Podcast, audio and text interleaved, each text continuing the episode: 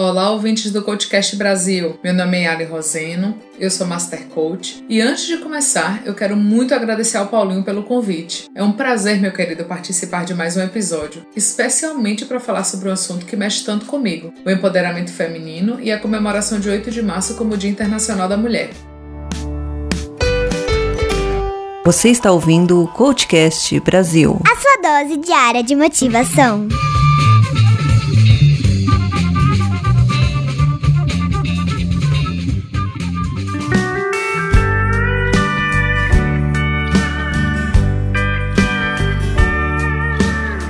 Mais um ano passou, queridos, e eu gostaria de simplesmente ter podido parabenizar a vitória diária de cada uma das mulheres guerreiras que eu conheço, que vencem tantas dificuldades e ainda assim conseguem sorrir, amar, acreditar e ser feliz. Mas infelizmente eu não pude e nem posso. Na verdade, ainda temos muito trabalho a fazer, muitas guerras a lutar. Então eu escolhi aproveitar a possibilidade que tenho de estar aqui falando para vocês para clamar por liberdade, respeito, empoderamento e, sobretudo, dignidade para nós mulheres. Que nós sejamos vistas não apenas pelos homens, mas por nós mesmas como sujeitos de direitos. Que a pseudo-igualdade em que vivemos hoje não seja suficiente. Que não precisemos ouvir da boca de ninguém que isso ou aquilo é coisa de mulher. Que a mulher não sabe dirigir. Que a mulher é sensível demais para assumir cargo de gestão. Que as obrigações da casa são sim coisa de mulher que mulher tem que aguentar mesmo, porque trair e bagunçar em todos os sentidos é coisa de homem.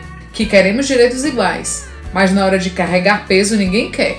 Que mulher tem que se dar o respeito. Que se não estivesse andando sozinha à noite, não seria estuprada. Que se estivesse vestindo roupa de mulher direita, os homens não mexeriam.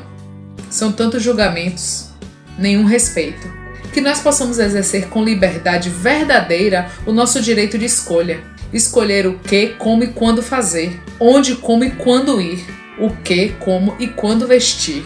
Que não sejamos apontadas pela textura dos nossos cabelos, a circunferência da nossa cintura ou os traços da nossa face. Que nos vejam além disso, como seres humanos com fortalezas e fraquezas, cheias de erros e acertos, talentos e dificuldades, belezas e defeitos que nós mesmas temos a capacidade de identificar. Não precisamos que homens ou outras mulheres nos direcionem ou nos digam o que é ser. Não precisamos de quem nos diga o que fazer. Nós mesmas pagamos o preço das nossas escolhas e desde sempre assumimos as responsabilidades, não apenas pelos nossos atos, mas pelos atos de outros muitas vezes. Muito se caminhou, com certeza, mas não foi suficiente. Nós mulheres ainda somos desrespeitadas em todos os sentidos, todos os dias. E o pior, muitas vezes este desrespeito vem de nós mesmas.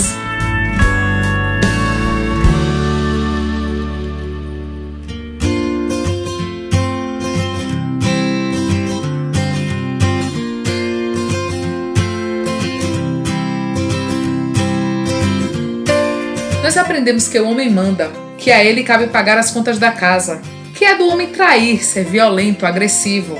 Muitas de nós continuamos criando os nossos filhos para reproduzir esse modelo de machismo e virilidade.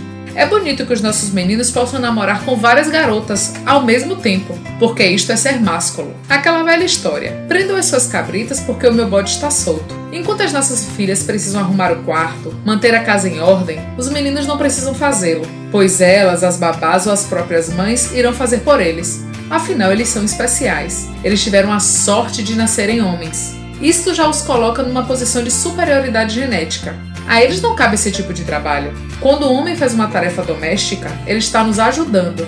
Embora todos morem na casa e todos se beneficiem da rotina do lar, a tarefa é da mulher. E se ele ajuda, ou seja, assume uma obrigação que não é dele, isto se torna algo a agradecer e louvar. Até quando este tipo de formação social e cultural fará sentido para todos nós? Até quando entenderemos com naturalidade uma profissional ser descartada numa entrevista de emprego ou numa promoção pelo simples fato de ser mulher? Até quando nos permitiremos viver mutiladas e infelizes por não conseguirmos seguir os padrões de beleza que nos são impostos diariamente? Segundo o Fórum Brasileiro de Segurança Pública, a cada duas horas uma mulher é assassinada no Brasil. E se for uma mulher negra, esta porcentagem sobe 70%. A cada 11 minutos, uma mulher é estuprada no Brasil. Isto levando em consideração apenas os casos que foram reportados à polícia. Até quando esses números serão banalizados? Nós precisamos de empatia. Esta é a bandeira que abarca todas as outras. Empatia para que possamos nos colocar na posição do outro e sentir como o outro. Empatia para que consigamos respeitá-lo, olhá-lo com amorosidade, nos posicionar contra atos de violência, sejam eles quais forem mudar o nosso discurso, pensar que muitas vezes é melhor sim perder a piada a descambar para o preconceito. Empatia para mudar a realidade dentro da nossa casa e entender que se cada um fizer a sua parte, uma hora o ciclo virtuoso cresce e começa a dar bons frutos. E aí você me pergunta, ok, Ali, mas como o coaching, e mais especificamente uma coach, pode ajudar a mudar esta realidade? Qual a sua parte nisto tudo? E eu vou te dizer, as maiores armas de um processo de coaching são provocar autoconhecimento, despertar respostas e estratégias, provocar empoderamento e a solução de demandas, tudo de acordo com a percepção e as necessidades próprias dos coaches. Dentro do processo, o coach percebe que são dele todos os recursos necessários a resolver as suas demandas e que apenas precisamos acessá-los de uma forma ordenada, focada na positividade e no que realmente se pode controlar. Este é o caminho mais eficiente para que cada pessoa, e no caso cada mulher, possa enxergar-se de uma forma nova, consciente, corajosa, organizada, produtiva e, sobretudo, capaz. Para que consigamos nos posicionar de uma forma que nos orgulhe e seja eficiente perante a sociedade, precisamos estar fortalecidos internamente. Precisamos aprender a viver de forma coerente com o que pensamos e queremos, Apenas mediante uma transformação pessoal podemos gerar no outro alguma transformação. Atraímos o que emanamos e sempre temos a escolha de levar o bem ou o mal. Uma pessoa que está bem consigo mesma e com os próprios projetos reverbera isto no ambiente onde ela vive, com as pessoas com quem ela convive, e assim ela provoca uma onda de positividade e construção. Se cada um de nós nos permitirmos olhar para dentro e acolhermos nossas demandas com cuidado, respeito, isto nos transformará em pessoas melhores, mais solucionadoras e empáticas, algo que já falei aqui. Esta é a função do coaching te permitir encontrar e viver a vida que você sempre sonhou, mas não sabia como torná-la realidade.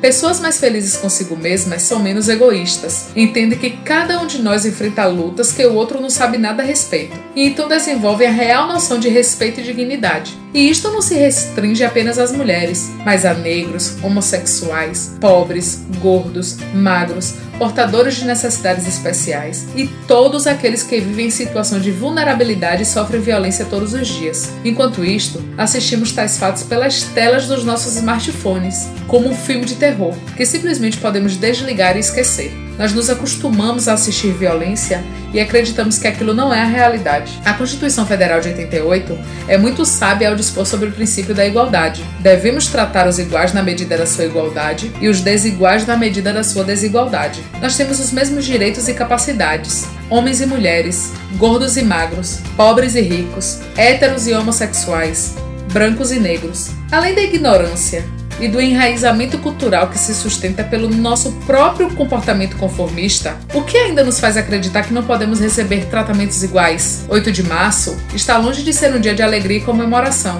É um dia a mais, com mais evidência, no qual precisamos refletir e encontrar estratégias para lidar com a situação da mulher no Brasil e no mundo. De verdade, agora. Finalizo esta conversa te convidando para começar essa luta por você. O que na sua vida hoje te faz infeliz e frustrada?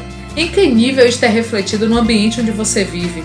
Talvez seja o momento de começar um processo de transformação interior, intenso, profundo, mas que pode abrir horizontes nunca antes imaginados. Você pode impactar de forma positiva na sociedade, mas esta força nasce dentro de você. Só ela pode te ajudar a retomar as rédeas da sua própria vida. Eu agradeço muito pela audiência de cada um de vocês. Gratidão pela oportunidade de plantar essa semente de reflexão a respeito de algo que me parece tão caro e urgente. Os meus contatos, redes sociais, Iali Roseno, iali.mastercoach e o meu e-mail, contato@ialiroseno.com.br. Paulinho, você como sempre um querido. Me mantenho à sua disposição, viu? Fiquem com Deus e até a próxima. Vamos juntos!